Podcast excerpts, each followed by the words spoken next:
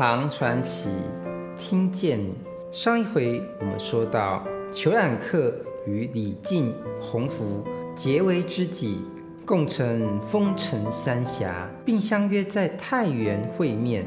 虬髯客两度会见李公子。期欲确定他是否为匡定乱世的真命天子，因为这着实呢牵涉了虬髯客自身逐鹿中原的志向。虬髯客当如何应对李公子为真命天子的命格，而他又有何打算？这正是这回我们要跟大家分享的故事。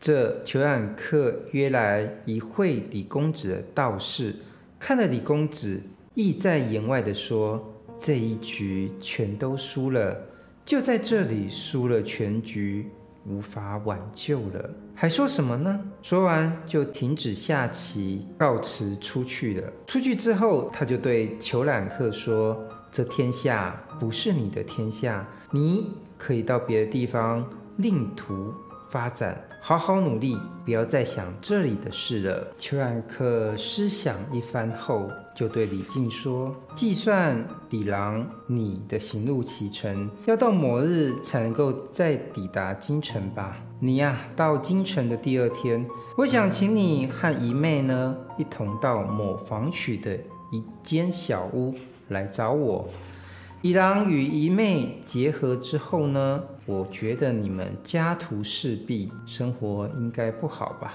我想叫妻子与你们见面见面，也好尽情地谈谈家常。希望你不要退却。说完就叹着气走了。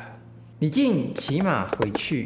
立刻出发前去京城，到达之后就与洪福呢同去探访这虬髯客。到了那一间小屋的门前呢，敲响了木板门，立刻就有人来答应开门出来拜见，说道：“三郎呢叫我在这儿等候李郎跟姨妹。”很久了，便引着他们进了好几重大门。越往里面走呢，哎，门就越来越大。里头呢，有四十个婢女呢列队站在庭前，二十个仆人就引着李靖就走入了东厅。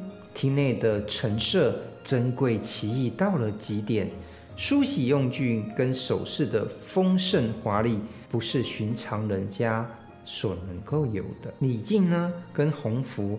简单的梳洗完之后呢，又有人请他们换衣服，那衣服也是极其珍贵不凡。换好衣服，下人禀报三郎来了，便见虬髯客戴着纱帽，卷着皮袍袖子走出，仪态呢也显出帝王之相。大家见面之后非常的开心，虬髯客催促妻子出来拜见。他的妻子也是神仙一样的人呢啊，便请到中堂入席。酒席上的陈设和菜肴的丰富，连王公贵族也比不上。他们对坐宴饮的时候，又有乐女二十人呢，排队在酒席前奏乐，好像仙乐就从天而降，全不是人间的曲调。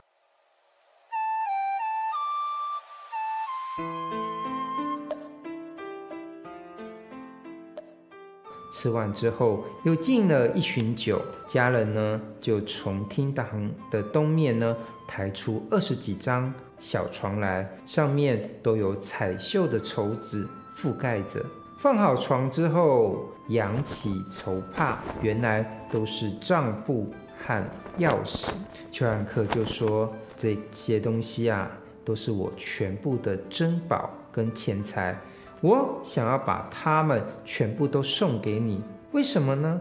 因为我原本想要夺取天下，可能要征战个二三十年吧，才能够建立属于我的霸业。现在既然出了李公子这样的真命天子，我想天下是有了归属，我还留在这里做些什么呢？太原李公子是真正的将来的英明皇帝，三五年内天下想必就会太平。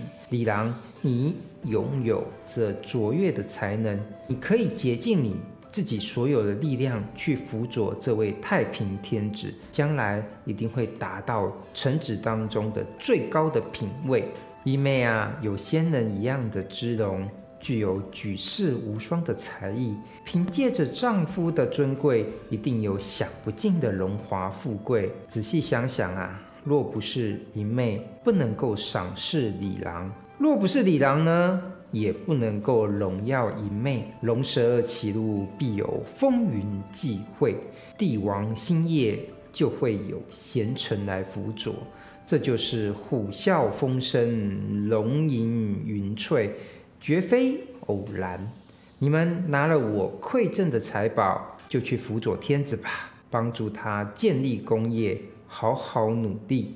十年之后呢？如果你们听到东南面数千里外的地方有奇事发生，就是我的事业成功了。一妹与李郎可要向东南方洒酒来祝贺我啊！随后命所有的童仆排队拜见李靖跟洪福，并说道：“李郎和姨妹从此之后。”就是你们的主人了。说完，裘冉克就和他的妻子带着一个仆人扬鞭而去。几步之后，就不见了人影。从此啊，李靖就住进了虬髯客的住宅内，成为了富家贵族。他用虬髯客的馈赠当做李世民建立帝业所需要的资金。终于啊，统一了天下。贞观十年，李靖出任宰相，适逢南方的少数民族入朝禀奏说，在遥远的那个方向呢，有海船千艘，武装士兵十万人，已经侵入了扶余国，杀掉那里原来的国君，自立为王，已经平定了那个国家了。李靖啊，知道这是虬髯客的事业成功了，回家之后。告诉洪福，两人一月穿戴整齐，就向那东南方洒酒祝贺，遥遥重续这风尘三峡的情缘。